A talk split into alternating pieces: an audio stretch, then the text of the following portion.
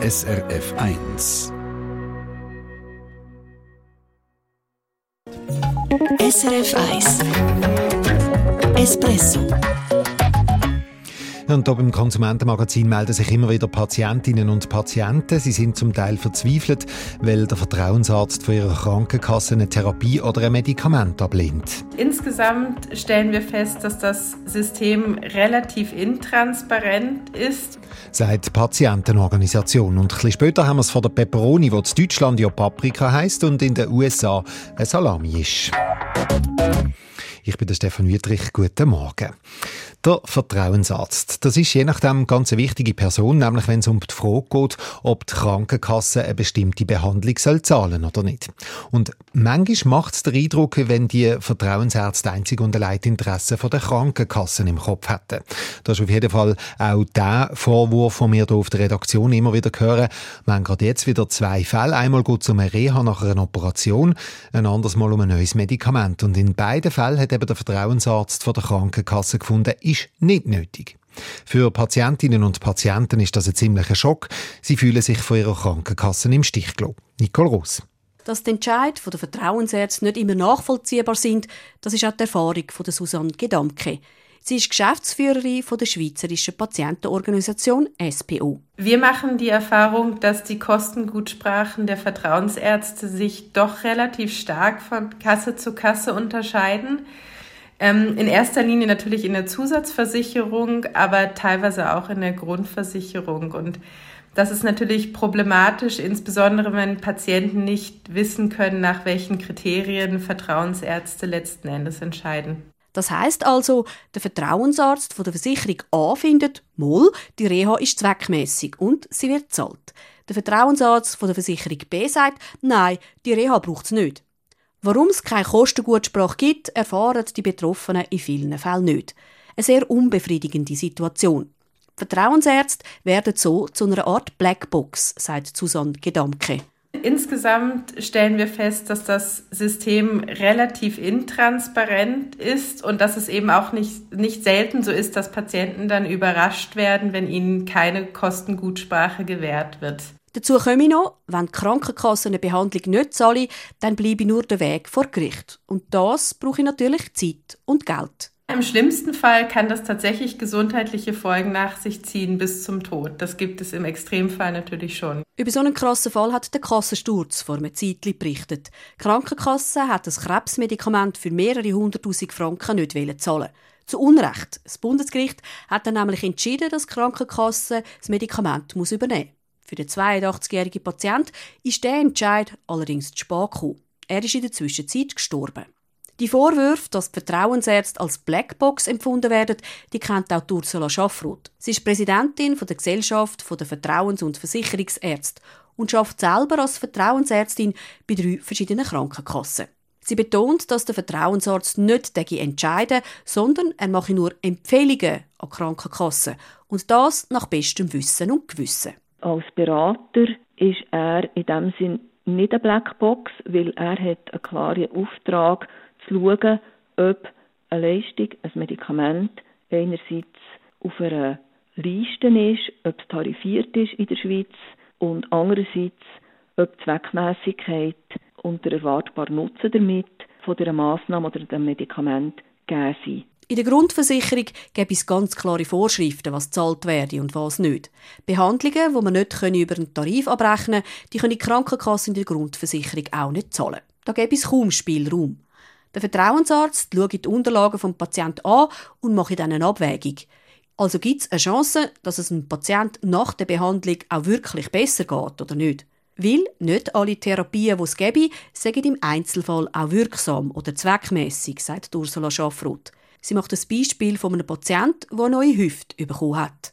Wenn ein 70-jähriger Patient, der sonst gut zweck ist, eine Hüfttotalprothese braucht, er kann sich weitgehend selber versorgen, dann ist es so, dass er nach dem Spitalaustritt zweckmäßigerweise ambulant rehabilitiert wird.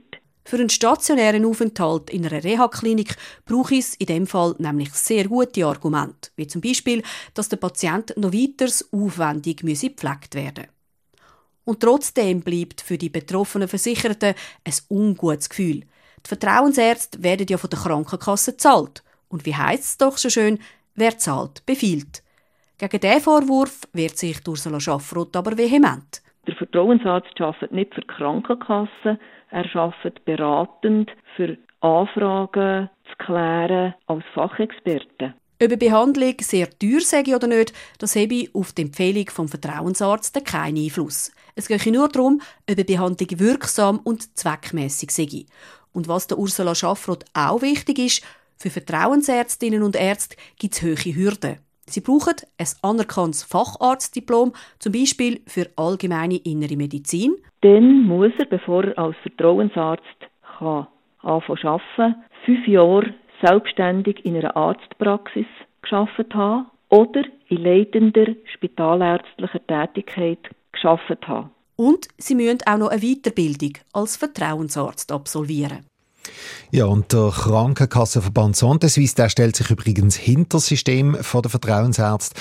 Der Mediensprecher Matthias Müller hat uns gesagt, in den meisten Fällen würden die Leistungen automatisch zahlt, aber weil die Kasse keine unnötigen Kosten übernehmen wollen, brauche es in Einzelfällen eben die Einschätzung vom Vertrauensarzt. Ich kann aber verstehen, dass das für die betroffenen Umstände bedeutet. Teilweise ist das nötig, weil die Vertrauensärzte halt ihre Einschätzungen machen. Sie machen das sehr professionell, sie gehen da sehr sorgfältig vor. Sie verfügen auch über einheitliche Standards und sie sind übrigens auch in ihrem Urteil unabhängig. Und uns sind da auch keine wesentlichen Unterschiede zwischen den verschiedenen Krankenversicherern bekannt. Also anders als Patientenorganisation sieht Santesuisse keinen Unterschied zwischen den einzelnen Kassen. Nimmt uns Wunder, wie Sie das erleben. Was für Erfahrungen haben Sie schon gemacht mit Vertrauensärzten? Schreiben Sie uns auch, wenn Sie zufrieden sind. espresso.srf.ch Das Konsumentenmagazin auf SRF 1. Es ist genau 18 ab 8 das ist doch ein Peperoni und kein Paprika. So wundert sich ein Hörer von uns, der noch bei einem Grossverteiler das Bild auf einer Packung Paprika-Cracker gesehen hat. Und ich wiederum würde sagen, das ist weder noch, sondern ein Peperoncini. Und gerade vorne dran hat es noch ein Häufchen Paprikagewürz. Espresso? Aha. Schlauer in die Woche. Ja, was ist jetzt was? Gerade wenn man deutsche Kochsendungen schaut, äh, sagen die ja Peperoni, sagen die der Peperoni ja Paprika. Und was für uns eben ein Peperoncini ist, ist für die ein Chili. Woher kommt das Namensgenusch und was stimmt denn jetzt? Zum das zu klären, ist der Oliver Futter Zürich in Botanischen Garten. Und zwar ins Tiefland Tropenhaus. Das ist eine riesige, durchsichtige Kuppel voll mit exotischen Pflanzen. Dort ist es so richtig typisch, dass mir zuerst gerade mal die Brille beschlägt, als ich aus der Kühle reinkomme und ich den Schal und die Jacke abziehen muss. Es rauscht auch ein bisschen wie in einem tropischen Urwald.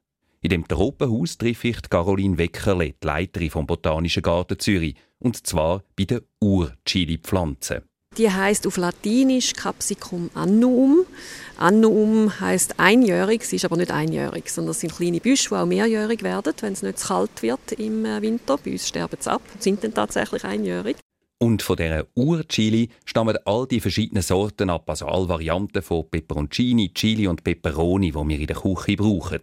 Aber eben, der Peperoni sagen die Deutschen ja Paprika. Caroline Weckerle sagt zu dem Namensgenusch der Begriff Peperoni, den wir vor allem brauchen, der ist im Italienischen angelehnt und Paprika ist quasi der deutsche Begriff für das Ganze. Und die Deutschen haben die Bezeichnung Paprika etwa im 19. Jahrhundert aus dem Ungarischen übernommen. Aber eigentlich sagen das sowieso alles umgangssprachliche Begriffe. Und die sind nicht fix.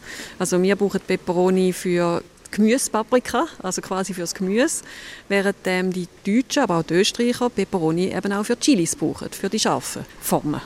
Ja, wir unterscheiden bei den scharfen Varianten in der Schweiz ja auch noch Peperoncini und Chili. Hm. Eben fix sind die Begriffe nicht, aber man kann Peperoncini kann man eine Art Synonym nehmen mit Chili. Also das Peperoncini und Chili das Gleiche ist. Und in Italien wird häufig der Begriff Peperoncini gebraucht für Chili. Man kann vielleicht generell sagen, dass die meisten Sprachen unterscheiden zwischen den Gemüsesorten und den scharfen Sorten. Also, heisst, man muss bei diesen Namen nicht päpstlicher sein als der Papst. Da gibt es einen gewissen Spielraum, sagt Botanikerin Caroline Weckerle. Und wissenschaftlich gesehen sind sie ja eben sowieso alle verwandt. Sowohl die Gemüsesorten, also die süßen, und die scharfen, die gehen auf die gleiche Art botanisch gesehen zurück. Und aus dieser raus, die sind ursprünglich scharf gewesen, und aus denen raus sind dann einfach Gemüseformen gezüchtet worden. Und da sind wir dann eben wieder bei unserer Urchili Capsicum annum, wo wir gerade davor stehen. Sehr scharfer Tepin-Chili steht noch als Erklärung auf dem Tafel im Botanischen Garten. Die machen relativ kleine Früchte, die so ein bisschen aussehen wie das, was wir als sehr scharfe Chilis kennen. Die aufrecht sein aber die auch hängend sein können.